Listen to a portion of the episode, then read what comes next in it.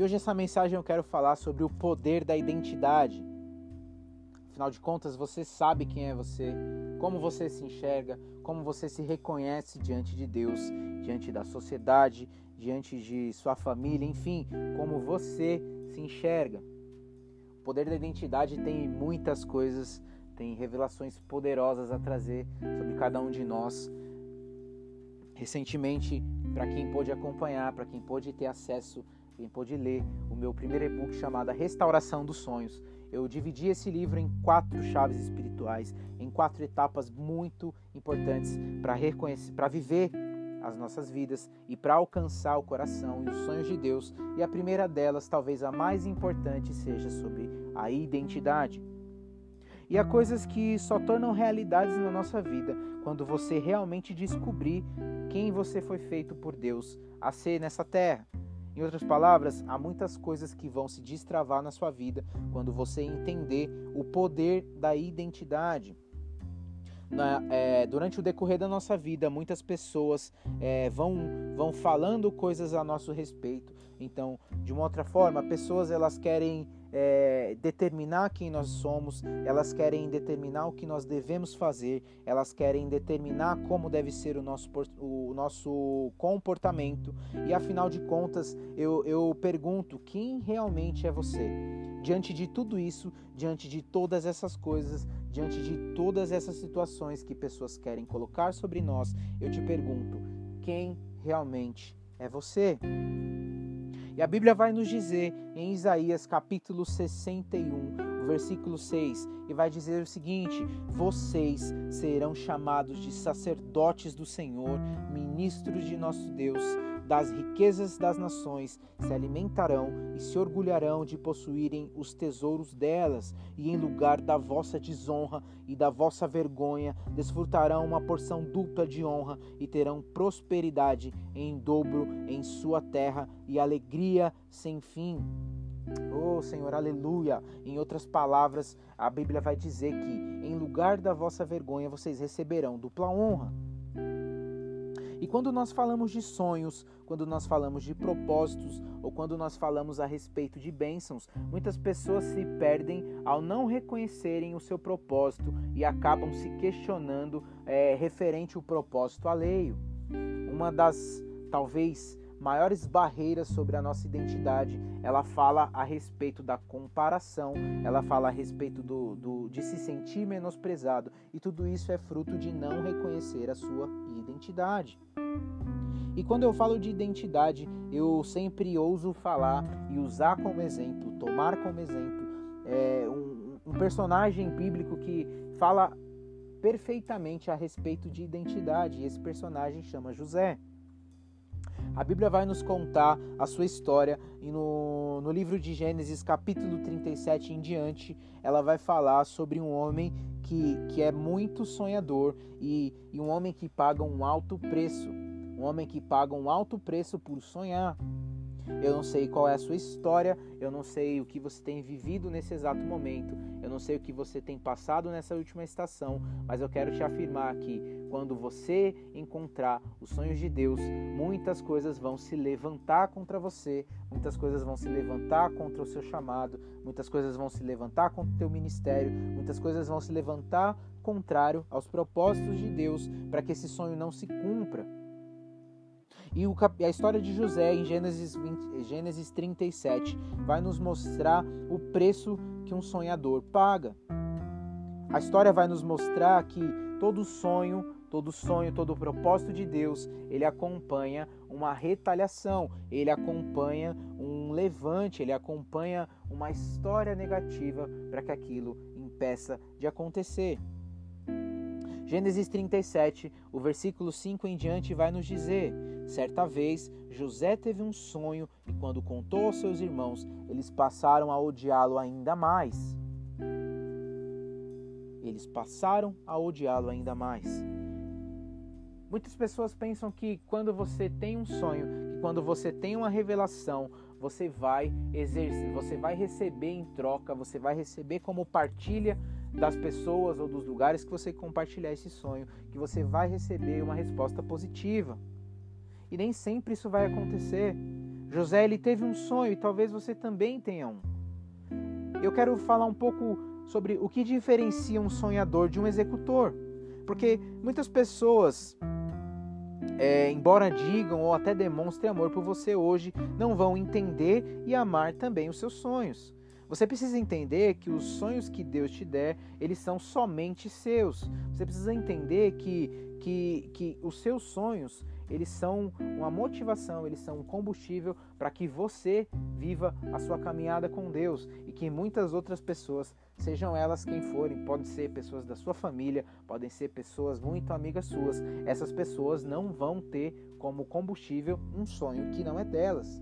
Você precisa entender isso. Você precisa entender quem é você para que esse sonho se torne realidade um dia. José foi um homem que teve a aprovação dos homens negada. José não foi um homem que viveu a aprovação da sua própria família. Pelo contrário, quando José compartilha o seu sonho com eles, essas pessoas passam a odiá-lo ainda mais. Essas pessoas passam a detestá-lo, a tramar contra a vida dele. José ele teve a aprovação dos homens negada, mas em contrapartida ele conquistou a aprovação de Deus.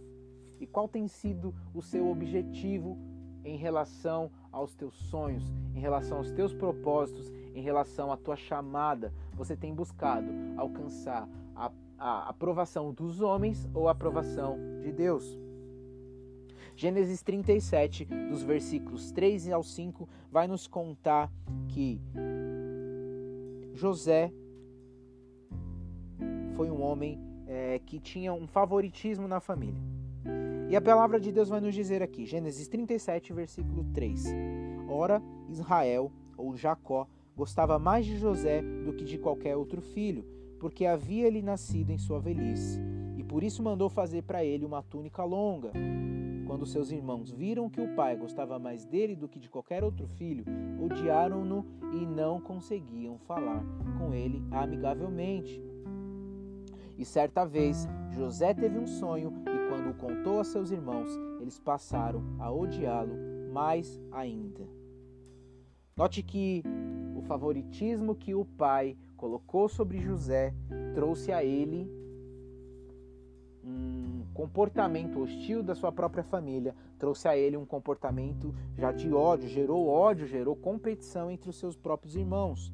E o que era para ser, o que para muitos pode ser visto como uma forma exagerada de amor, como um cuidado ou como uma bênção, quando um pai ou quando uma mãe trata o filho de uma maneira privilegiada pode ter esse tipo de comportamento automaticamente também pode causar uma grande retaliação familiar, uma grande rejeição entre os outros membros da família. E a Bíblia nos diz que somos todos iguais perante a Deus. Mas infelizmente muitas famílias crescem com esse enredo aqui de José, onde os pais têm a preferência por um filho, por uma filha, ou por um porque um é mais é, porque um é mais animado, porque o outro é mais comportado, etc. e tal, os pais acabam acirrando esse senso de competição entre os filhos. Isso não é algo saudável. A Bíblia nos diz em Romanos, capítulo 2, versículo 11: Pois Deus não age com favoritismo. Em outras versões, vai dizer que somos todos perantes iguais, iguais a Deus. Infelizmente, pais apresentam uma oferta de amor e admiração maior a um filho do que a outro. Infelizmente, nós temos visto que muitos pais têm, têm dado muito mais cuidado e atenção a uns filhos do que a outros. E José, mesmo sem entender, José, mesmo tem, sem, sem ter culpa por isso, ele acaba pagando um preço de uma atitude de Jacó. O ódio que foi gerado nos irmãos, é, é, essa inveja toda que os irmãos tinham referente a José, é, impossibilita que a bênção do sonho que ele teve fosse discernida por esses irmãos. Quando José conta a respeito do sonho que ele teve, esse sonho falava sobre a prosperidade de José, mas não necessariamente a prosperidade de José teria que ser uma maldição perante os irmãos. Talvez se eles tivessem é, um, ambiente de amor, um ambiente de cuidado, um ambiente de igualdade, um ambiente que semeasse a, a, é, a vitória em comum, eles teriam se alegrado por José estar sendo escolhido por Deus para ser uma bênção entre a família. Mas quando há um senso de competição, há um senso de comparação, quando esses irmãos não entendem quem eles são, quando esses irmãos não têm a revelação da identidade deles em Deus, eles se, eles se frustram, eles se magoam, eles buscam é, alimentar um sentimento ruim, um sentimento nocivo contra aquele que descobre. Eu quero te dizer que pessoas vão se magoar, pessoas vão invejar, pessoas vão se, se voltar contra você quando você tiver o perfeito senso da sua identidade em Deus. Porque aquele que não se reconhece em Deus não consegue é, reconhecer e admirar e amar aquele que se reconhece. Aquele que descobre a identidade em Deus passa a ser um alvo daqueles que não se descobriram ainda. Então você precisa ter muito cuidado em quem você vai confiar e a quem você vai buscar direção, a quem você vai dividir os teus sonhos e a quem você vai entregar ou permitir um lugar de acesso privilegiado na sua vida. Gênesis 37 aqui, o versículo 6 ao 10 vai dizer: José chegou aos irmãos então e contou. O versículo 6 diz: Ouçam o sonho que tive. E ele lhes diz: Estávamos amarrando os feixes de trigo no campo, quando o meu feixe se levantou e ficou em pé, e os feixes de vocês se ajuntaram ao redor do meu e se curvaram diante dele. Então seus irmãos lhe disseram: Então você vai reinar sobre nós? Quer dizer que você vai nos governar? E o odiaram ainda mais por causa do sonho que tinha dito. Depois teve outro sonho e os contou aos seus irmãos. Tive outro sonho, e desta vez o sol a lua e onze estrelas se curvaram diante de mim. Então, o versículo 10 diz que quando contou ao pai e aos irmãos, o pai, dessa vez o pai, tá? O pai também entra nesse mesmo enredo dos irmãos. Então a Bíblia vai dizer: o pai o repreendeu e lhe disse: Que sonho foi esse que você teve? Será que eu, sua mãe e seus irmãos viremos a nos curvar até o chão diante de você? Assim seus irmãos tiveram ciúme dele o pai, no entanto, ficou refletindo sobre aquilo. A Bíblia diz que os irmãos o odiaram ainda mais e o pai ficou refletindo sobre aquilo. O pai também não recebe com alegria, com a perfeita aceitação, o sonho de José. Então nós precisamos entender que há muitos sonhos, há muitas coisas que nós vamos receber do Senhor e que nós temos que ter um cuidado especial em quem nós vamos dividir. Em meio à nossa chamada, é, diversos tipos de pessoas estarão ao nosso lado e você precisa descobrir quem realmente é você, para que você não seja manipulado, para que você não seja sabotado, para que você não seja influenciado por aquilo que você vê uma outra pessoa vivendo, achando que você também vai viver as mesmas coisas. É, Gênesis capítulo 37 vai contar muitas coisas, mas é, é, ele nos mostra o poder da nossa identidade. Os versículos 19 ao 21 vai, com, vai mostrar sobre um irmão de José, e esse irmão é Ruben. Ruben foi alguém que estava envolvido, ele estava perdido entre a inveja, o ódio que ele estava sentindo ali, é, aquela, aquela estava meio perdido nesses sentimentos ruins e perdido também referente ao amor que ele tinha por, pelo irmão. Ele, de uma certa forma, ele tinha um certo amor por José também. A sua falta, ele tem uma falta de atitude ali que, que quando os irmãos resolvem vender, alguns irmãos tramam a morte de José. Ele fica numa falta de atitude sobre livrá-lo daquele, daquele momento ele fica numa falta de atitude, um, um, uma insatisfação, uma briga interna. Será que eu me levo pelo ódio, pela inveja que eu tenho dele? Será que eu permito que ele seja destruído? Será que eu dou ouvidos ao amor que eu tenho por ele e, e permito que ele não seja é, é, destruído, morto pelos meus irmãos? E muitas vezes essa dúvida ela nos impede, ela nos impede de tomar uma atitude positiva, uma atitude poderosa. Gênesis 37 também vai falar sobre Judá, um outro irmão, vai falar sobre alguém que negociava princípios, alguém que, que negocia aquilo que é santo. E, e, e alguém que está em conflito também, porque ao mesmo tempo, quando os irmãos resolvem matar, Judá tem uma intervenção, ele fala: Não, peraí, vamos matar, vamos vender, não vamos deixar que ele morra, vamos somente se livrar dele, manda ele embora. Judá ele, ele, ele impede que, que, que, que, que José fosse morto.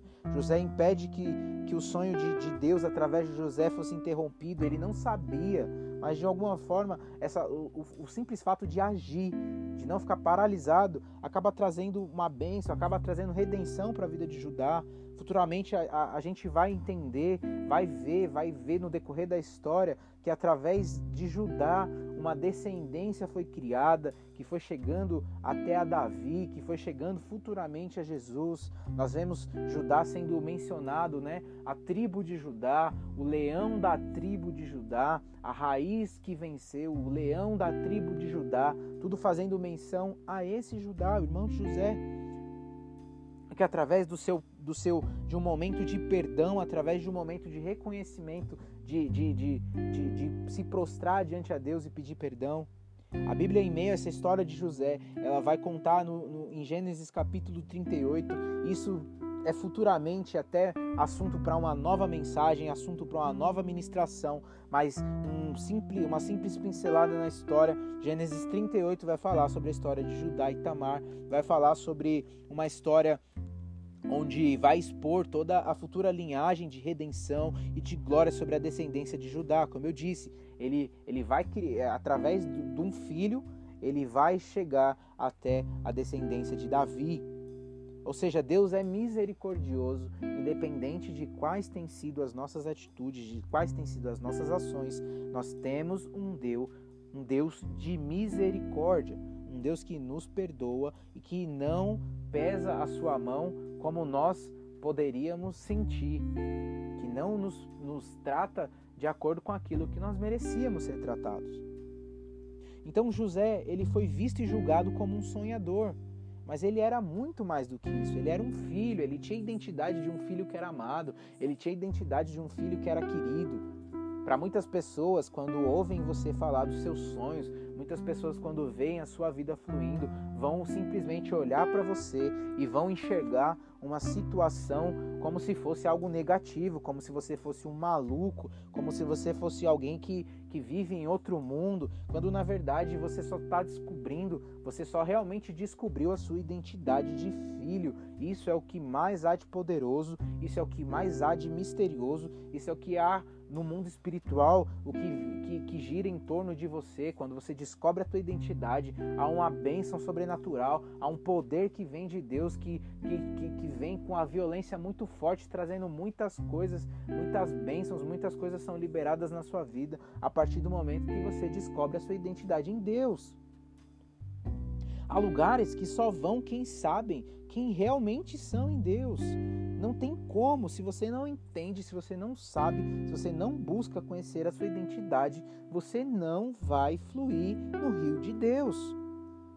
E a palavra de Deus nos diz aqui, ó, João capítulo 15, dos versículos 1 adiante: Eu sou a videira verdadeira e meu pai é o lavrador. Todo ramo que, estando em mim, não, não dá fruto, ele corta. Todo ramo que dá fruto, ele poda para que produza ainda mais. Vocês já foram limpos pelas mensagens que lhes dei. Agora permaneçam em mim, e eu permanecerei em vocês. Pois assim como um ramo não pode produzir fruto se não estiver na videira, vocês também não poderão produzir frutos, a menos que permaneçam em mim. Sim, eu sou a videira, vocês são os ramos. Quem permanece em mim e eu nele, produz muito fruto, pois sem mim vocês não podem fazer coisa alguma, pois sem mim vocês não podem fazer coisa alguma. Essas são palavras poderosas de Jesus a nosso respeito. Isso diz a nossa característica, isso diz muito sobre nossa identidade. Nós precisamos estar firmes, nós precisamos estar em Jesus. Nós somos ramos que precisam estar totalmente ligados à videira e a videira é Jesus. Então, para impedir os sonhos de Deus sobre a nossa vida, sobre a minha vida, sobre a sua vida, pessoas vão se levantar contra mim, pessoas vão se levantar contra vocês, lugares vão tentar nos prender, situações vão se levantar para nos paralisar. Nós precisamos estar atentos, nós precisamos estar com os nossos olhos abertos, com os nossos ouvidos abertos e com a nossa boca preparada para anunciar a glória de Deus. A injustiça vai aparecer, o medo vai aparecer, a incredulidade, as críticas, as ofensas, elas vão fazer parte do plano das trevas contra os sonhos de Deus para nossas vidas. Nós precisamos estar atentos. Só alcança a identidade quem permanece fiel em Deus. A própria palavra de Deus nos diz: Eu sou a videira e vocês são os ramos. Vocês precisam estar enxertados em mim. Só alcança identidade quem permanece fiel. José ele foi odiado injustamente, ele foi vendido e maltratado injustamente, foi caluniado injustamente, ele foi preso injustamente e nada disso afastou dele a presença e o compromisso, a fidelidade que ele tinha a Deus. A sua resposta, a sua melhor resposta, a sua melhor ação, a sua conduta é exemplar, revela identidade, revela propósito, porque ele permanece fiel. A situação não muda quem ele é.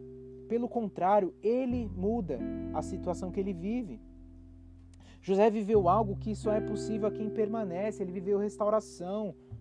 Ele viveu restauração. E o título desse livro é a Restauração dos Sonhos. Nós precisamos entender que para viver restauração, nós temos um preço a pagar. Há um preço a ser pago. Restauração só vem para aquilo que um dia foi perdido, para aquilo que foi tomado. O permanecer nos permite acessar o avançar. Nós precisamos ter uma postura, nós precisamos dar uma resposta. José não viveu ali remoendo as suas dores, se fazendo de coitado. Pelo contrário, ele permaneceu fiel, ele lutou contra as tentações, ele lutou contra a difamação, ele lutou contra a mentira, ele lutou contra a injustiça, ele permaneceu fiel ao seu Deus, ele permaneceu honrando, ele permaneceu adorando a Deus com as suas atitudes, com as suas palavras. Ele permaneceu sendo fiel naquilo que ele tinha nas mãos. Ele não condicionou, ele lutou com aquilo que ele tinha acesso. Ele viveu o sonho de Deus para ele. Aquele sonho que ele teve lá atrás, que foi motivo de condenação, primeiramente pela sua família, foi a base, foi a estrutura, foi o alimento para que ele um dia pudesse se concretizar. Os irmãos, o pai e todos os que menosprezaram o sonho dele um dia tiveram que viver o cumprimento daquela promessa, eles tiveram que um dia se prostrar diante de José. Eu quero te dizer, não importa o que dizem a seu respeito, não importa o que pensam a seu respeito, não importa como tem te olhado, como tem te descrito, como pessoas têm colocado, como pessoas têm definido você. Eu quero te dizer que se Deus diz algo a seu respeito, então creia naquilo que Deus está te dizendo, se agarra naquela promessa, busca aquilo como a realidade da sua vida, porque Deus é fiel, Deus é justo. Palavra de Deus diz: Ele não é homem para que minta. Deus é justo. Quando Deus diz algo a nosso respeito, aquilo é a realidade, aquilo se cumpre, aquilo já foi liberado nas regiões celestiais sobre nós. Há uma resposta que nós precisamos dar para que aquilo se cumpra. Há uma resposta que nós precisamos dar para que aquilo seja uma realidade e não só uma promessa. Nós precisamos entender que quando Deus determina algo a nosso respeito, há um processo a ser vivido, que não é algo fácil, não é uma fantasia, não é um conto de fadas, mas que é um, uma promessa, há um, há um trabalhar poderoso de Deus. Deus quer nos revestir de poder, Deus quer nos revestir de autoridade, Deus quer que nós venhamos a ter poder e autoridade para agir com violência contra o reino das trevas. Deus não está nos chamando para ser simplesmente é, é, pequenos cordeirinhos indefesos, pelo contrário, Deus está nos chamando a uma guerra, Deus está nos chamando a se levantar e avançar para transformar vidas, para transformar ambientes. Nós precisamos tomar posse, nós precisamos dar uma resposta. Nós precisamos tomar posse da nossa identidade. Nós não podemos mais ser pessoas que caminham segundo a opinião dos outros, que caminham segundo o entendimento dos outros, caminham segundo a vontade dos outros. Talvez eu esteja falando para pessoas que têm vivido a sua vida sem se reconhecerem, sem se entenderem, sem, sem conseguirem se amar, sem conseguirem é, avançar. Talvez eu esteja falando com pessoas que viveram a sua vida baseado nas vontades e nos sonhos dos outros, pessoas que foram viver carreiras baseados na vontade dos outros, pessoas que seguiram conselhos dos outros, pessoas que seguiram direção dos outros, mas que nunca conseguiram ser plenos. E hoje, através dessa mensagem, eu, eu, eu, eu libero sobre você um, novo tempo, uma identidade dos céus sendo derramada, o entendimento do céu sendo derramado. Eu derramo sobre você que está ouvindo essa mensagem um entendimento, um abrimento da mente, dos olhos e dos ouvidos espirituais, para que Deus venha trazer a revelação da tua identidade, para que os teus propósitos sejam alinhados aos planos de Deus, para que você venha fazer diferença nessa terra. João capítulo 15, versículo 15 vai nos dizer: Já não os chamo de escravos, pois o Senhor não faz confidências a seus escravos. Agora vocês são meus amigos, pois eu lhes disse tudo que o Pai me disse. Vocês não me escolheram, eu os escolhi. Eu os chamei para irem, produzirem frutos duradouros, para que o Pai lhes dê tudo que pedirem em meu nome. Vocês não me escolheram, eu os escolhi. Eu os chamei para irem e produzirem frutos duradouros, para que o Pai lhes dê tudo o que pedirem em meu nome. São palavras de Jesus a nosso respeito. Ele tem liberado poder e autoridade sobre nós. E não há como receber poder e autoridade sem que você receba antes uma identidade em Jesus. Não há como compreender que Jesus está derramando sobre nós, sem antes entender quem somos diante dele. Para finalizar essa mensagem, Efésios capítulo 4, versículo 22 vai dizer: Livrem-se da sua antiga natureza e de seu velho modo de viver, corrompido pelos desejos impuros e pelo engano. Deixem que o Espírito renove os seus pensamentos e atitudes e revistam-se de toda sua nova natureza, criada para ser um verdadeiramente justa e santa como Deus. Não há como nós vivermos um evangelho, não há como nós vivermos os sonhos de Deus, não há como nós vivermos a vontade de Deus, que é boa, perfeita e agradável, sem termos total discernimento e conhecimento da vontade e da identidade que Deus fez para cada um de nós. Há muitos sonhos, há muitas revelações, há muitos, há muitos, é, há muitas coisas que Deus tem para liberar, para transformar e renovar na sua vida, que só ao descobrir a sua identidade você vai ter acesso. Há muitas coisas que Deus quer fazer em nosso meio, quer fazer em nossas vidas, quer fazer na tua casa, quer fazer na tua faculdade, quer fazer no teu trabalho, quer fazer na tua escola, quer fazer é, em, em, ambientes da tua igreja, quer fazer em, em ambientes familiares, que, que você só vai poder ter acesso, que você só vai trazer a existência a partir do momento em que você tiver a sua identidade firmada e reconhecida em Jesus. Não tem como. E para finalizar essa mensagem, eu queria fazer uma oração por todos aqueles que um dia estiveram diante de Jesus, mas que hoje têm a sua identidade corrompida. Eu quero fazer uma oração para pessoas que nunca confessaram a Jesus ou pessoas que já confessaram, mas que hoje não vivem 100% daquilo que Jesus tem para elas. Eu quero fazer uma oração por você que por algum motivo não teve acesso à sua identidade e talvez por esse motivo, por não ter acesso à sua identidade, se encontra distante dos caminhos de Jesus, até mesmo dentro da igreja, até mesmo dentro de uma igreja, presente em todos os cultos, em todos os congressos, em todas as reuniões Talvez você que passe o dia reconhecendo ou até mesmo falando que Deus é bom, mas que ainda não entendeu e não recebeu a sua identidade e por isso não vive a plenitude dos planos de Deus. Eu quero fazer uma oração e se você é essa pessoa, repete comigo. Senhor Jesus, nessa hora eu quero entregar o meu coração quero entregar a minha mente, eu quero entregar os meus planos, eu quero entregar os meus sonhos nas tuas mãos. Eu reconheço o Senhor, eu reconheço Jesus diante dos homens, diante dos anjos, diante de Deus, diante do mundo espiritual. Eu reconheço Jesus como Senhor e Salvador da minha vida. Eu reconheço Jesus como o único Senhor e Salvador da minha vida. Eu entrego a minha vida a Ti e eu te peço, escreve o meu nome no livro da vida. Me dá a vida eterna, me dá, me revela a identidade que fez sobre mim, para que eu possa, Senhor, para que eu possa ser nessa terra um ministro da tua verdade, um ministro do teu amor, um ministro da tua justiça. Eu oro isso em nome de Jesus.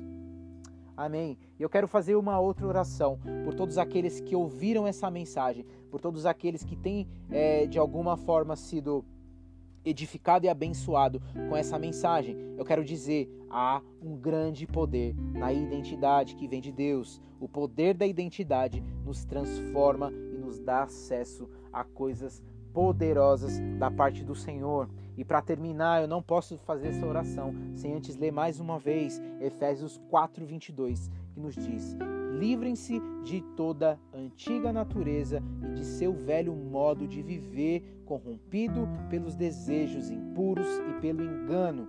Deixem que o Espírito renove e seus pensamentos e atitudes e revistam-se de toda a sua nova natureza criada para ser verdadeiramente justa e santa como Deus. Senhor, em nome de Jesus, meu Pai, eu quero te pedir e te agradecer por cada vida que tiver acesso a essa mensagem, por cada vida que tiver acesso a essas palavras, Pai. Eu quero liberar, Senhor, na autoridade do teu nome, Senhor, profeticamente, Senhor, para que pessoas que tenham ouvido essa mensagem possam ser restituídas, Pai, em tudo aquilo que em tudo aquilo que perderam por falta de identidade, em tudo aquilo que perderam por falta de discernimento da identidade deles em ti, Senhor.